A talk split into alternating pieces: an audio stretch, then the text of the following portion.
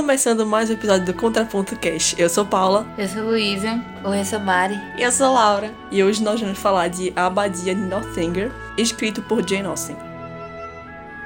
Enquanto desfruta de uma estadia de seis semanas na elegante cidade de Bath, a jovem e imatura Catherine Morland é apresentada ao glamour da alta sociedade. Apaixonada por livros de terror e mistério, ela viaja para a abadia de Northanger, esperando envolver-se em uma aventura gótica de intrigas e suspense. E lá começa a criar as mais horríveis e improváveis teorias sobre a vida dos moradores. Essa é a sinopse então do livro, mas essa parte que ela vai pra abadia é lá pro final. Foi uma das coisas assim que do contraste de expectativa e realidade que eu esperava que fosse mais no início mesmo, sabe? Fosse a aventura dela por lá e tal, mas o, o que Jane Austen faz é construir todo uh, o clima da história, de personagens e convivência deles para depois chegar no clímax lá na, na abadia. Mas para mim foi um livro que eu gostei muito. Eu achei um livro leve, achei um livro muito divertido, muito crítico o jeito que Jane Austen sempre faz, mas ainda assim mais leve em contraste com os outros livros dela, mais maduros, porque esse foi o primeiro livro dela escrito. Eu achei, eu gostei muito do livro. Não teve nenhum livro de Jane Austen que eu não gostei até agora, mas eu achei muito diferente de tudo que eu já li dela. Só que assim, é, realmente é muito engraçado. É uma leitura muito divertida, muito tranquila. A, a, tipo, é um livro pequeno e é muito rápido de ler, assim. Tipo, a história passa muito rápido, você mal percebe. E ao mesmo tempo eu também consegui ver essas críticas que ela fez. Eu achei isso incrível. Eu achei ótimo o jeito como ela misturou as coisas. Não ficou um livro tipo, ai meu Deus, só tem coisa pesada. Pelo contrário, é muito leve. Tipo, você não percebe, você do, nada tá rindo. Ou então vendo as coisas como ela via. E é muito legal essa perspectiva diferente com ela. De ver a partir da visão dela. Só que com um personagem diferente do que ela normalmente escreve. Eu achei uma leitura muito leve também. Tanto é que, assim, no começo eu demorei um pouquinho pra realmente pegar o embalo da coisa. Mas depois que eu comecei a, a ler, assim, eu depois não consegui parar mais. E, assim, eu também tive uma quebra de expectativa. Porque eu achava que não ia ser muito focado, assim, no romance. Ia ser mais essa questão da abadia e da história de terror e tal. Sendo que acabou que nem foi muito isso, sabe? Ah, como o Paulo falou, a abadia só vai chegar lá pro final. Mas eu gostei muito. Eu, foi uma experiência totalmente diferente com o que eu já estava acostumada de Jane Austen. E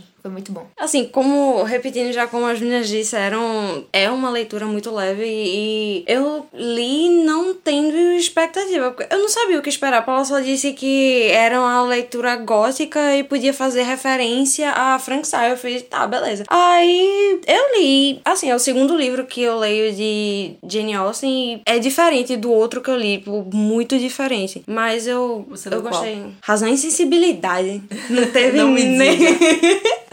Não teve nem podcast pra esse. Mas. Um dia, quem sabe. Um dia, quem sabe. Mas é isso aí, eu gostei bastante desse livro.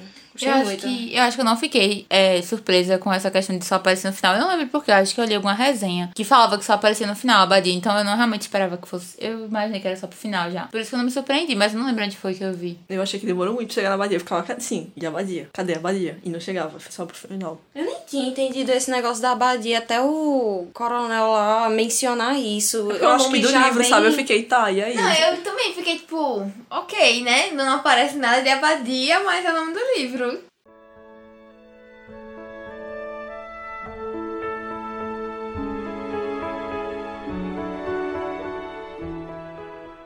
Esse é sim um livro diferente de Jane Austen. Isso é principalmente porque foi o primeiro livro que ela escreveu, o primeiro romance finalizado. Ela já escrevia coisas desde criança, desde, sei lá, com uns 12 anos. Jane Austen já escrevia, mas o primeiro romance dela finalizado e o primeiro a ser enviado para uma editora para pu- publicarem foi esse. Segundo a irmã de Jane Austen, Cassandra, ela escreveu Abadia entre 1798 e 1799, enquanto ela tinha entre 22 e 23 anos. Ela então vendeu o manuscrito, que na época era intitulado Susan, em 1803, mas ele foi negado para impressão. E só em 1815 ela comprou de volta o seu manuscrito, mudou o nome da personagem principal para Catherine, mudou o título do livro, mas ele só foi publicado postumamente em 1818 junto com Persuasão, que foi o último livro escrito por ela. Então Persuasão e Abadia de Northanger foram publicados quando Austen já tinha morrido, seu primeiro e último livro. Esse foi o único romance dela finalizado que não foi posteriormente revisado, ou seja, é o único que mantém, em sua maior parte, a forma que ela deu originalmente, com seus 20 e poucos anos. E isso nos permite enxergar a mente da jovem Jane Austen, a jovem escritora que ela era, que começava a levar cada vez mais a sério o seu trabalho. E a jovem Jane Austen já era,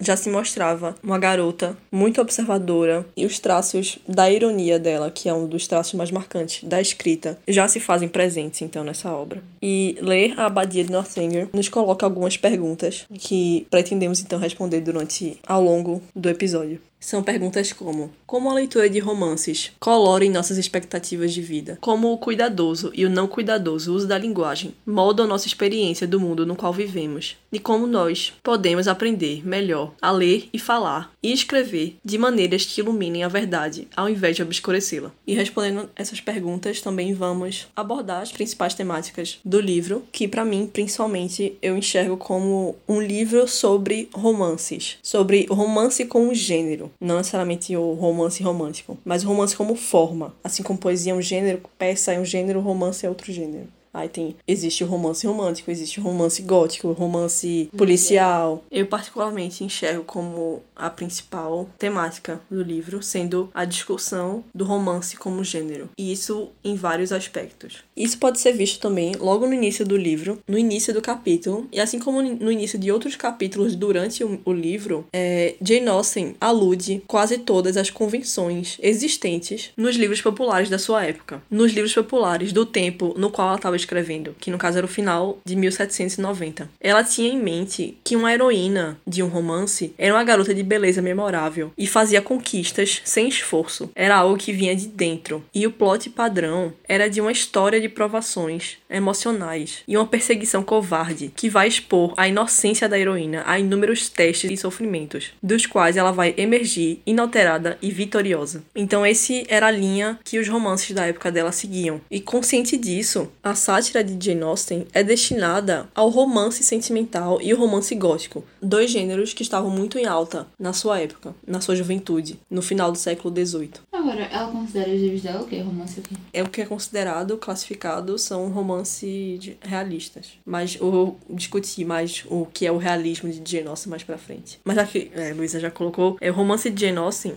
é um romance de transição. O estilo dela é um estilo de transição para então o realismo, que vai ser o, gênero mais dominante no século XIX. Charles Dickens, por exemplo, ele era então escritor dessa linha mais realista e se inspirava muito nos livros de Jane Austen, que veio então antes dele. Ela é uma precursora desse estilo. Então, o romance sentimental ele ganha foco em 1740 e permanece até o final do século XVIII. E o romance gótico ganha força justamente em 1790 quando Austen é jovem. E nos primeiros capítulos, enquanto ela brinca com essas convenções de gênero, ela presume estar falando para um público tão familiarizado com os livros como ela mesma era, ou então perderia a piada. Então esse é, essa contextualização que eu estou fazendo aqui é muito importante para poder entender a proposta de Jane Austen com esse livro, com, a, com essa sátira, porque a gente percebe que é um livro muito leve, porque tem essa, esse tom satírico.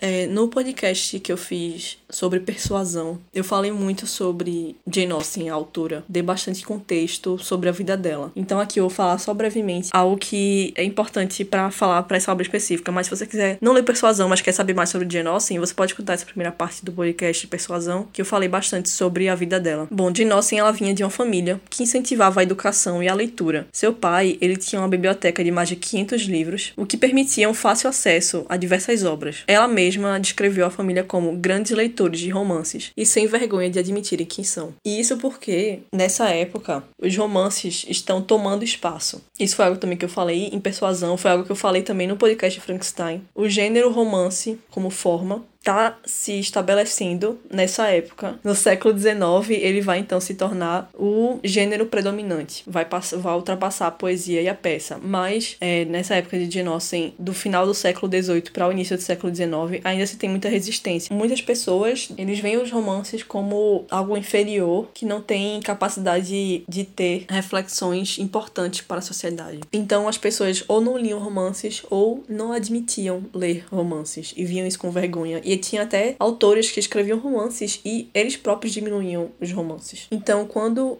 Austen começou a escrever com 12, 13 anos, ela já estava familiarizada tanto com os clássicos como, como com os livros contemporâneos. E não só com as histórias, como a parte técnica, as, os temas, as temáticas, plot, estilo de escrita, personagens e etc. E a partir disso, através dos primeiros rascunhos dos seus cadernos de adolescência, que ela usava para escrever, que aparentemente circulavam entre a família e amigos, notava-se no seu conteúdo bastante hilariedade e exuberância, sem se ater a um realismo plausível. Ela se deleitava na paródia e na sátira, e particularmente ela gostava de satirizar o excesso emocional que era característico da ficção popular da sua época. Mas vamos ver ao longo do episódio que a abadia de Northanger vai além da paródia e da sátira, revelando a ambição de Jane Austen de criar e dar forma ao romance como gênero. Então, é como se ela fizesse a partir do da abadia, ela mostra, olha, os romances que vieram antes de mim, os sentimentais, os góticos são assim, assim, assim. E isso é então a minha proposta do que eu quero fazer em diante. Eu quero que o romance seja assim, assim, assim. E é isso que vai acontecer. Ela não vai viver o suficiente para ver isso acontecer, mas é o que vai acontecer. O, o estilo dela vai influenciar muitos autores que vão vir depois para fundamentar ali o realismo na Inglaterra.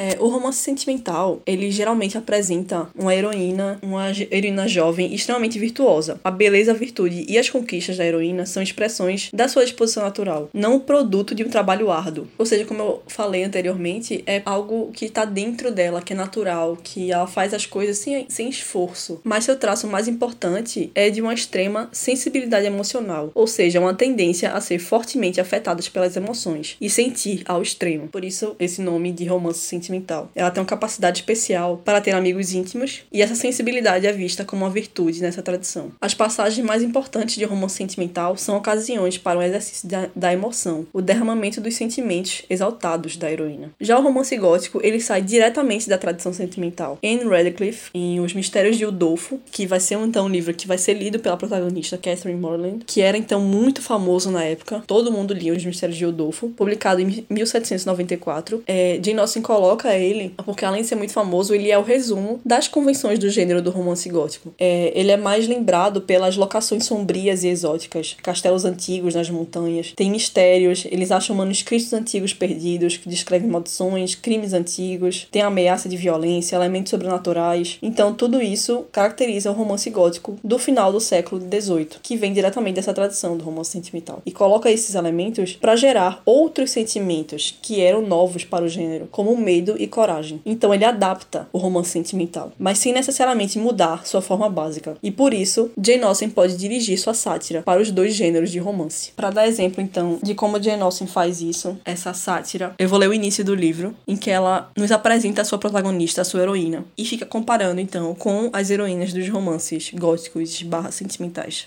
Ninguém que tivesse conhecido Catherine Morland em sua infância a imaginaria nascida para ser uma heroína. Sua situação no mundo, o caráter de seus pais, sua própria pessoa e suas aptidões, nada a predestinava a isso. Então ela já deixa claro que a personagem principal não se assemelha à heroína comum de romances. E logo mais pra frente ela continua. Os Morland, em geral, eram bem feios, e Catherine, por muitos anos de sua vida, foi tão feia quanto os outros. Era magra, mal feita, tinha pele pálida, cabelos negros e lisos e traços grossos. Tanto quanto sua pessoa, seu espírito, não a destinava para a função de heroína. Suas opiniões eram não menos extraordinárias. Não aprendia ou não compreendia nada antes que lhe ensinassem, nem mesmo depois, algumas vezes, porque era frequentemente desatenta e às vezes estúpida. Ou seja, bem diferente de uma heroína comum de romances, que eram naturalmente inteligentes e que faziam coisas sem esforço. Elas tinham que se esforçar bastante para aprender e para realizar seus feitos. E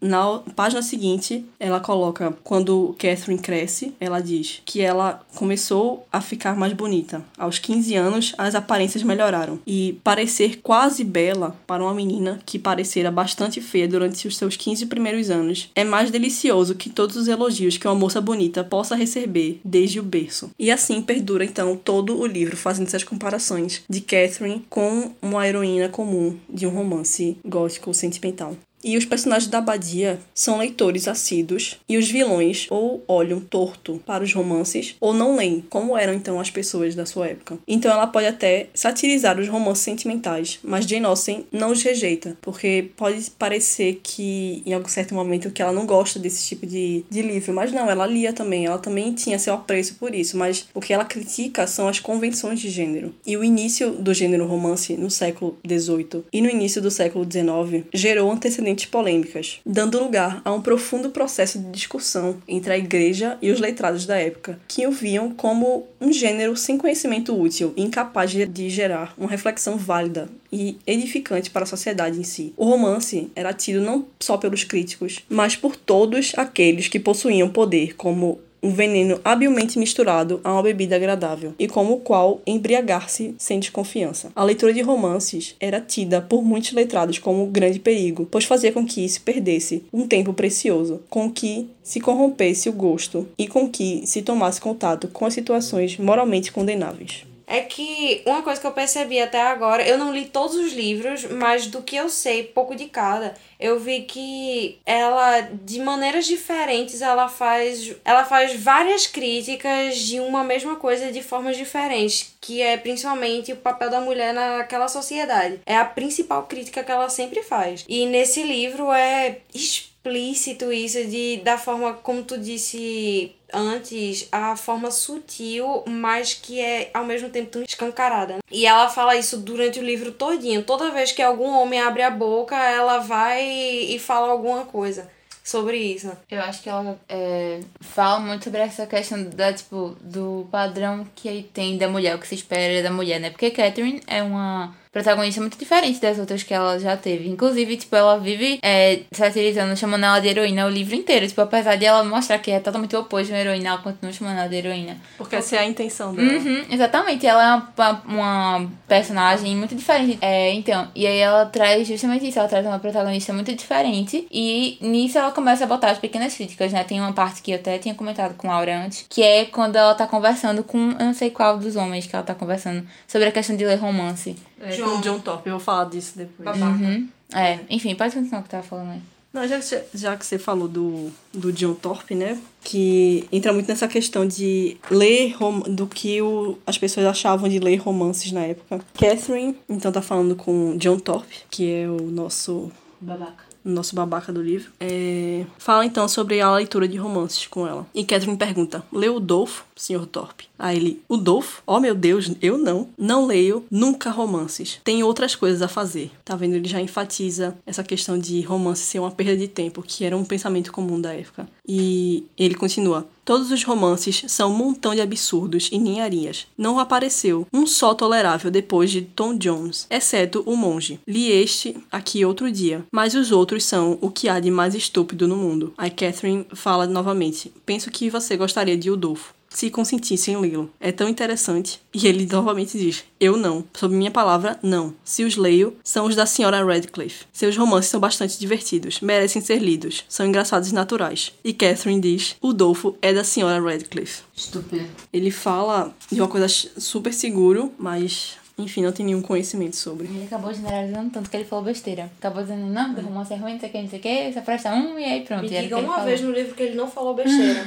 Bom ponto. Mas isso é uma coisa que tem até hoje em dia. Você prefere falar que lê um terror, que lê uma ficção científica do que lê um romance? Eu não. Eu me excluo uhum.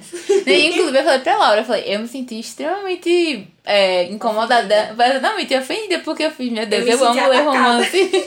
Exatamente. Tipo, não que. Ah, porque, meu Deus, é, a pessoa fica besta, entendeu? Tipo assim, só lê isso, só, tipo, ah, só vê o mundo de um jeito todo bobinho e não sei o quê. Mas, tipo assim, tem romances muito bons que tratam outros temas muito importantes também. Então, eu acho que não existe isso de, ah, porque eu leio uma coisa que não tem uma, uma, um super pensamento profundo fundo, uma crítica por trás, aí não presta. Claro que presta, todo livro é válido, entendeu? Tipo assim, todo livro tem alguma coisa pra ensinar, então tá valendo. É, eu acho que é uma discussão que a gente tem bastante. E algo que eu penso muito é porque acaba que as pessoas têm, tendem a olhar de forma diferente para os livros contemporâneos, os livros no, do nosso tempo atual. E preferem sempre ler os clássicos, que já são livros que estão já estabelecidos no cânone da literatura. Eu gosto muito dos clássicos, eu, são, é algo que eu mais leio, mas eu acho que você não pode só olhar para o passado, você tem que olhar para o presente, é, você tem que ver, olhar para o tempo que você está vivendo agora. Então, os romances contemporâneos vão falar do tempo que a gente está vivendo agora. Então, acho que não tem como descartar esse tipo de leitura. É eu, não tô, eu não tô dizendo que. Eu tô dizendo que a combinação dos dois tem que ser feita. Você não pode só olhar pros clássicos, entendeu? Mais uma vez, eu amo os clássicos, é o que eu mais leio. Mas, apesar de que, como tu falou, é atemporal, é algo que realmente você lê e você se identifica ainda com os tempos atuais. A gente conversou em Frankenstein, como toda a discussão de Frankenstein é muito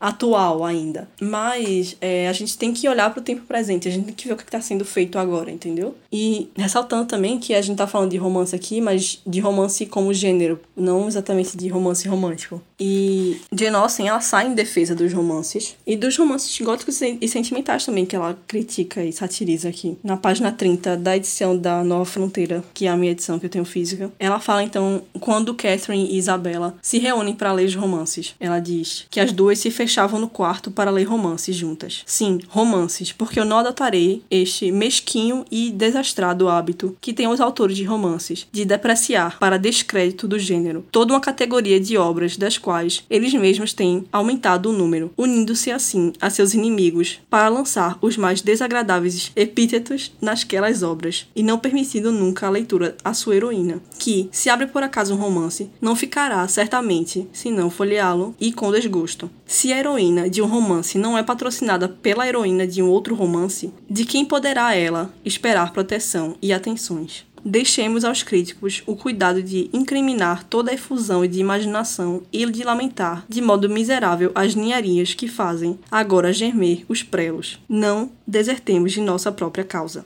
É, essa parte aqui é muito extensa, eu não vou ler tudo, mas ela vai então sair em defesa dos romances e dos autores de romance nesse discurso, provando então que a sua sátira, a sua crítica é justamente as convenções e tem outros, outros direcionamentos também que a gente vai discutir mais pra frente. Acho que a ideia que ela quis trazer foi justamente essa, tipo assim, não é o gênero que ela gosta, entendeu? Tanto é que ela tá fazendo é, a crítica e tal, mas assim, independente, é um gênero, entendeu? E ela não vai, tipo, meter o pau como as outras pessoas fazem. É, ela vai apontar os erros e dizer, ó, oh, vocês estão fazendo isso toda vez, é muito repetitivo, ou então é muito fora da realidade, essas mulheres idealizadas não existem. É, eu vou mostrar aqui uma heroína comum, como outra pessoa qualquer. Verdade. E vou. É porque essa é o cerne das obras de Austen. Como a Laura falou, tem alguma coisa que é, que é muito focado. É sempre a mesma crítica em todos os romances, que é mostrando então a mulher comum, a sociedade comum, as pessoas comuns vivendo sua vida comum. Então é isso que ela quer mostrar, e não essa pessoa idealizada que flutua na terra, que é linda e, e faz as coisas sem esforço nenhum, entendeu? Mas não, as pessoas se esforçam para fazer as coisas. E o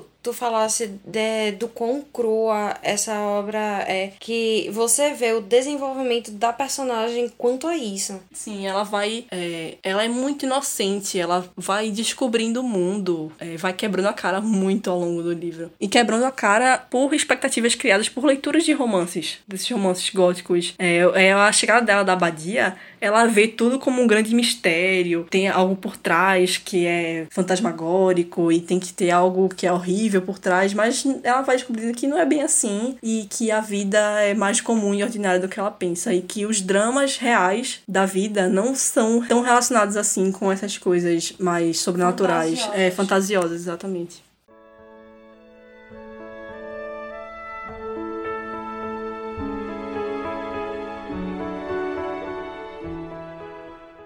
Isso então diz respeito a outra preocupação de Jane Austen, que é com o modo que nós lemos e como respondemos ao que lemos. Então ela nos convida a pensar criticamente, a olhar o romance como obra de ficção, não e não confundir aquilo totalmente com a realidade. Muita gente confunde os livros com a realidade. Um exemplo é 50 tons de cinza, que muitas mulheres, nossa, foi um surto coletivo na época, até hoje, na verdade ainda tem, que que as mulheres eram atrás de um Christian Grey e, ah, meu Deus, isso é tão bonito, o que tava acontecendo. Foi um absurdo. Tu, a, série After também, eu nunca li, mas pelo que eu vejo das pessoas falando, é- tem muito de coisa de relacionamento abusivo e tal, e as pessoas não olham criticamente para aquela obra e veem que aquele romance ali tá errado, que tem uma coisa de, de muito preocupante ali, que não é bem assim que as coisas acontecem. Se um cara milionário ficar ali perseguindo, não é uma coisa muito legal. Então você tem que olhar criticamente para uma obra e separar a ficção da realidade. Por mais que obras retratem, tenham um quê de realidade, obras tentem retratar a realidade da vida, existe uma separação entre ficção e realidade. E Jane Austen faz isso muito através da sua ironia. E o crítico G.K. Chesterton diz que a ironia depende da habilidade do leitor de pegar uma sugestão e descobrir significados que não estão diretamente estabelecidos no texto. A ironia é então o que está escrito versus o que diz versus o que realmente significa. É, mais uma vez eu falei muito de ironia no episódio de persuasão, aqui eu só vou passar por cima, é, porque eu dei uma verdadeira aula sobre ironia no podcast e você não precisa ter lido persuasão para escutar essa parte. Mas o real significado de uma ironia deve ser articulado por um ouvinte ou leitor, porque está implícito. Tem uma mensagem, uma lição no texto que nós devemos descobrir, mas não está diretamente explícita. Devemos ler criticamente devemos interpretar as palavras nas páginas para chegar a uma conclusão correta. Então, quando a ironia está envolvida, há mais um significado em jogo, mais uma opção para o leitor. É assim então que Jane Austen convida nós leitores a pensar,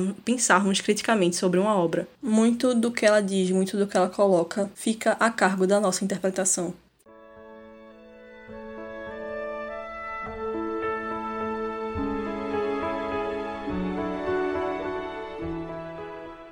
Bom, quando ela apresenta então sua, entre aspas, heroína, que demora 17 anos então para começar a amadurecer realmente, ela nos mostra que há várias vozes durante a narrativa, não só a da personagem principal, Catherine. É, Jane Austen usa, usa de um recurso que se chama o discurso indireto livre. Ela é uma das primeiras autoras a utilizar essa técnica. É onde você consegue visualizar vários pontos de vista e aqui ela ainda está trabalhando nisso e a gente consegue ver a voz da autora, a voz da personagem principal e de algumas, algumas visões de outros personagens ao longo da história. Mas você consegue discernir porque a voz da dos personagens da Catherine são pensamentos muito ainda em desenvolvimento, muito inocentes. E a gente vê isso na amizade dela com a Isabella Thorpe. É, e como a gente tem que olhar criticamente, olhar atentamente para a fala de uma pessoa, porque muito do que Isabella fala não é aquilo que ela realmente quer dizer. Eu, pessoalmente, eu percebi bastante que Isabella não era se cheire logo no início, mas conversando com Laura eu percebi que não era tão óbvio assim, porque Laura não percebeu porque quando eu tenho o costume de anotar nos livros, então eu anoto minhas impressões, então tem várias anotações minhas aqui destrinchando junto com a narrativa a personalidade dos personagens. Então eu anoto o que é que eu penso previamente dos personagens para ver se aquilo se se aquilo condiz com o que a gente vê mais pro final. E eu já percebia esses traços, uma personalidade dúbia de que não era exatamente o que ela transparecia ser em Isabela. E quando Laura chegou para mim e falou que tava adorando Isabela, eu fiquei, tá, não é tão óbvio assim, então. Pera aí. Vá. E na minha defesa, eu tava muito no início. É, tipo, elas tinham acabado de se encontrar na festa, então tava só narrando, ah, passavam uns dias juntas, conversavam sobre isso, não sei o que. E ela tinha encontrado uma grande amiga, Isabela, como irmã. Aí, tipo, eu tava achando isso bonitinho, mas eu falei, Isabela, eu tô gostando. Aí, eu, eu acho que o, o personagem que de cara eu não gostei foi o irmão dela, é, o eu John acho que não tem como, né? Nós mulheres já, já conseguimos identificar o macho escroto de longe. O primeiro A dele, o babaca. o que eu lembro de tu falando é naquela cena que eles, que eles estão. Que as duas estão, acho que é no Pump Room, que é um lugar lá em Beth que eles se encontram é e tal. Banho. É. E aí, Isabela diz que quer evitar os homens. E tu falou que achou. Nossa, eu achei incrível ela, tipo, desviando dos homens e não sei o quê. E eu conseguia ver, é, assim. Eu consegui enxergar como ela tava, na verdade, querendo atrair a atenção deles. Eu entendi isso depois. É, pois é. Então, é isso que Jane Austen quer que a gente faça, entendeu? Falar, tipo, ó, oh, Laura, tá vendo? Enxergue, enxergue isso aqui, porque isso acontece na nossa vida real, entendeu? As pessoas são daquele jeito. É, pessoas dizem que querem fazer algo, mas por trás escondem outra atitude. Não, de início eu tinha entendido isso, só que, assim, eu reli, aí eu fiquei, tipo, não, ela realmente tava querendo se fazer meio que de difícil pros caras. Ah, vamos sair daqui que eles estão olhando demais, mas vamos seguir eles depois. É, e o seu irmão, como tu mesmo falou, o John Thorpe, fala coisas falsas sobre seus cavalos, suas propriedades, suas posses, porque ele quer que Catherine o veja e o admire como um homem aventureiro, com grandes posses. Sim, ele é o heterotop do século XIX. Eu não gostei dele, dele de cara também. É, e, nossa, ele falando dos cavalos só. É tipo É. ele falando da carruagem do cavalo, a pessoa só. Ah, não, é a mesma coisa dos caras falando de carro. E Catherine, ela é- ainda é muito ingênua, não percebe essas coisas. É, mas a narradora sim. E dessa forma, Jane Austen, ela reforça a necessidade de se ler com um olhar crítico, interpretativo, sobre a linguagem. E aqui é uma questão que eu acho que. Eu tinha lido um negócio sobre essa obra que, como tu disse, foi inspirado no dia a dia delas, mas assim, a- as críticas que ela faz ao patriarcado foi justamente por ela e pela irmã. Que por conta da questão das posses, por não ter, no caso, porque elas não têm uma um certo status social. Então, elas não conseguiram casar, não conseguiram ter relacionamento nenhum. Sim, Jane Austen, ela quer sim uma igualdade, ela quer que... Ela discute muito essa questão da posição social da mulher, como tu falou também, mas, como eu disse antes, eu falei bastante sobre isso no podcast Persuasão, que eu não quero soar muito repetitiva aqui, mas Jane ela tinha uma, uma postura mais conservadora, então ela não era, por exemplo, se pegar na mesma época dela, ela não era uma Mary Wollstonecraft, que era a mãe de Mary Shelley, que era uma... que podemos... não, usa, não usava essa palavra ainda, mas era uma feminista, ela escreveu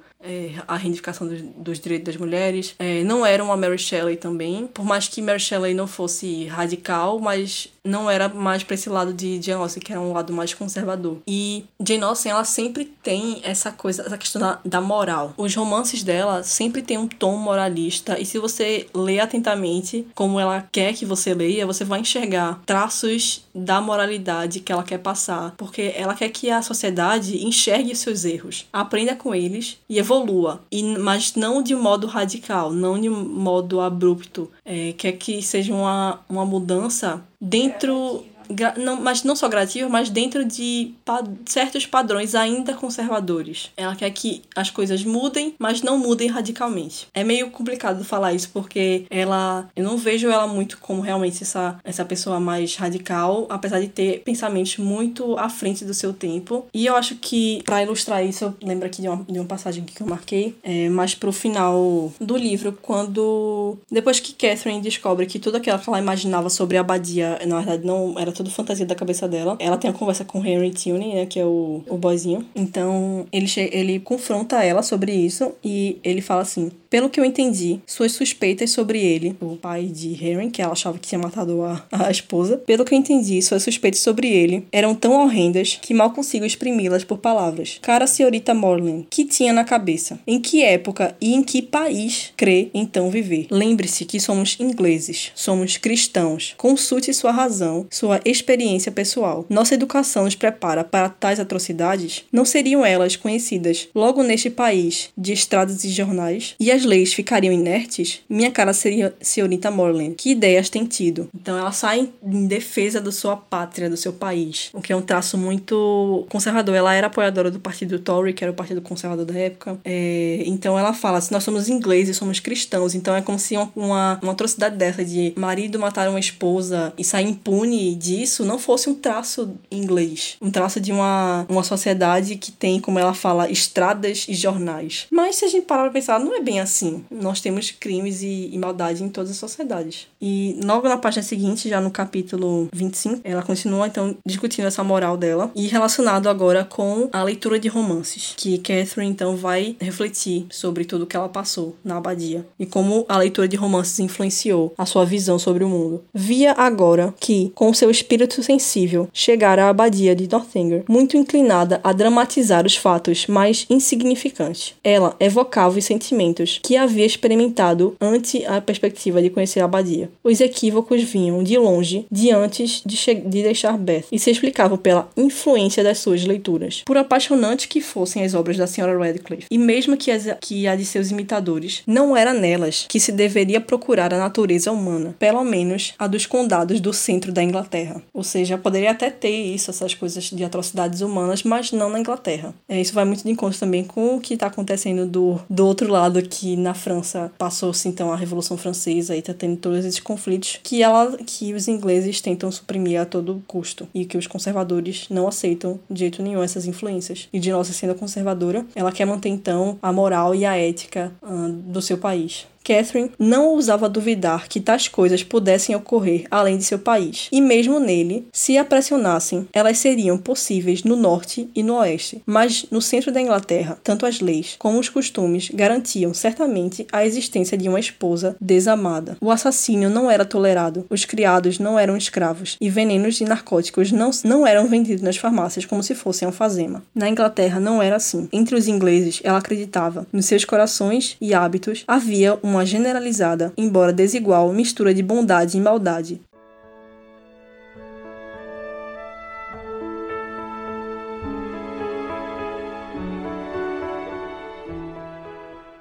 Então, ao perceber o erro, Catherine ela reflete que sem o melodrama de um romance gótico que ela mesma impõe para a sua vida, a natureza humana é mais confusa e misteriosa. A experiência humana é mais complicada que tudo que ela encontra nas páginas de um livro. E quando acontece o rompimento do noivado do irmão James por conta da traição de Isabella Thorpe, Catherine é exposta ao verdadeiro drama, a real inconsistência da vida. E sobre esse lado mais conservador de Jane Austen, é, a gente pode ver na, nas relações pessoais que Catherine tem a comparação entre a amizade dela com Isabella Thorpe e com a Eleanor Tilney, que é a irmã de Henry. A amizade que ela tem com Isabella é muito passional, é muito repentina e tem muito sentimento envolvido, é muito baseada no, nos romances sentimentais. E ela então acaba se decepcionando e ficando muito triste por conta da traição que vem depois, justamente por ela não ter esse olhar mais observador e enxergar as reais intenções de Isabela. E uma amizade que é feita a partir dos padrões, das convenções da sociedade dela, que obedece ao decoro, que tem todas as relações sociais na época de Austen, tem regras a se seguir, tanto para se relacionar com homens como com, mulheres também. Você tem coisas a se falar, é, tem um momento de chegar perto, é, você pode falar com. pode falar tal coisa. E com Eleanor é dessa forma que ela se comporta, a amizade dela é seguindo esses padrões. E é uma amizade, então, genuína, sincera, diferente daquela ela tem com Isabela. Então fica aí implícita uma crítica de Jane.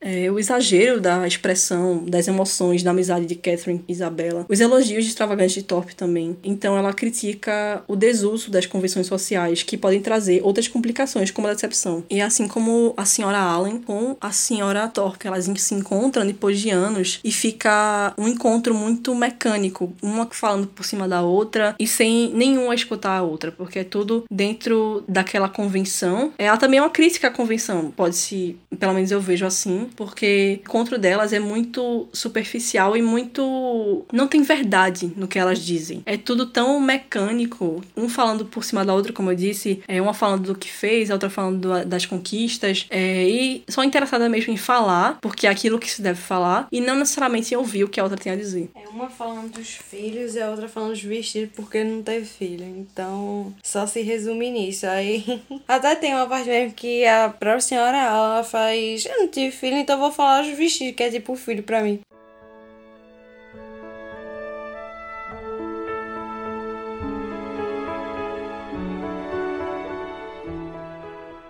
Então, para finalizar, uma das principais lições que a gente pode tirar desse livro de Jane Austen é saber distinguir ficção da realidade e olhar criticamente tanto para a ficção como para a realidade, porque há realidade na ficção sim, mas é importante separar as coisas. Quando Catherine vai para a abadia, a realidade se mescla com os romances góticos que ela leu e ela não reconhece o poder das convenções que, do romance sobre a mente dela. Então, a importância é reconhecer a ficção como ficção ficção. Mas, devido à falta de experiência da protagonista e a personalidade de confiar com facilidade, ela acaba pensando convencionalmente e sem refletir, sem reconhecer que outras maneiras de pensar e enxergar o mundo são possíveis. Então, apenas a mente que pode comparar as maneiras de comportamento, que apesar de saber as virtudes de cada convenção, uma mente que pode aproveitar a ficção e a história é capaz de alcançar um entendimento adequado da relação entre artifício e verdade, modos e moral. Isso também é muito o personagem do Henry. O Henry é meio que a voz de Jane Austen nesse, nesse romance. A ele consegue separar a ficção da realidade, ele consegue ver a verdade que tem na ficção, mas o que é ficção. Ele consegue ter esse olhar crítico e ele é meio que até um, um professor para Catherine. Ele abre os olhos dela para enxergar as coisas. Então Jane Austen, ela defende sim o romance gótico. Ela examina com atenção o que distingue a leitura perceptiva do consumo simplório dos romances populares. Enquanto Catherine, que pega uma visão superficial e mais literal da linguagem, acaba permanecendo ignorante, nós leitores, se pegarmos as pistas que Jane Austen nos dá durante a leitura, somos capazes de julgar o caráter e a situação com mais clareza. Então, o argumento final de Jane Austen é que a ficção tem mais valor quando aprofunda a nossa fascinação com a leitura da vida real.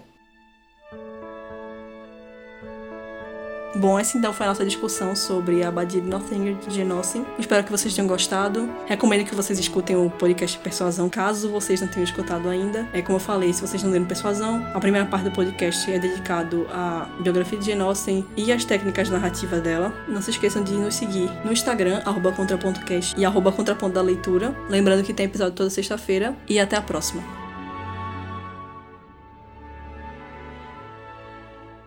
De Eu tenho praxe. vontade de rir logo no início, mas não ria não, Mariana. Hora de me apresentar. É, vai. Vontade de ir. Em 5, 4, 3, 2 e. O que Jane Austen faz é construir. Apitou pra Apita- parar. Tem alguém querendo sair, ela não sabe. Toda vez que ela engole, que a gota dela vira, alguém faz. "Ah", Peraí. Aí fica a. Ai, ai. Tá merda, Mari. Que na época era intuti- in- que na época era intutil... in- Tá bom, que hoje sai. É, intitulado. A índice que dá a gravar acabando de acordar e sobre efeitos de drogas. Ela vendeu então um manuscrito que na época era intitulado. Meu amigo. Por que eu não tô conseguindo falar, bicho? A mente da, jo da jovem. Eu ia falar Jane, jovem. Isso se nota logo no início do livro, no primeiro capítulo. Maravilhoso.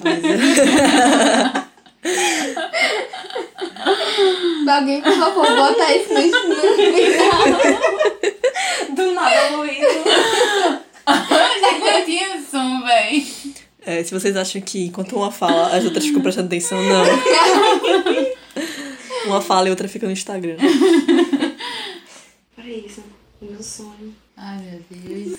Bota a bundinha. Oh, olha, porquinhos. Oh, olha, porquinhos. Porquinhos.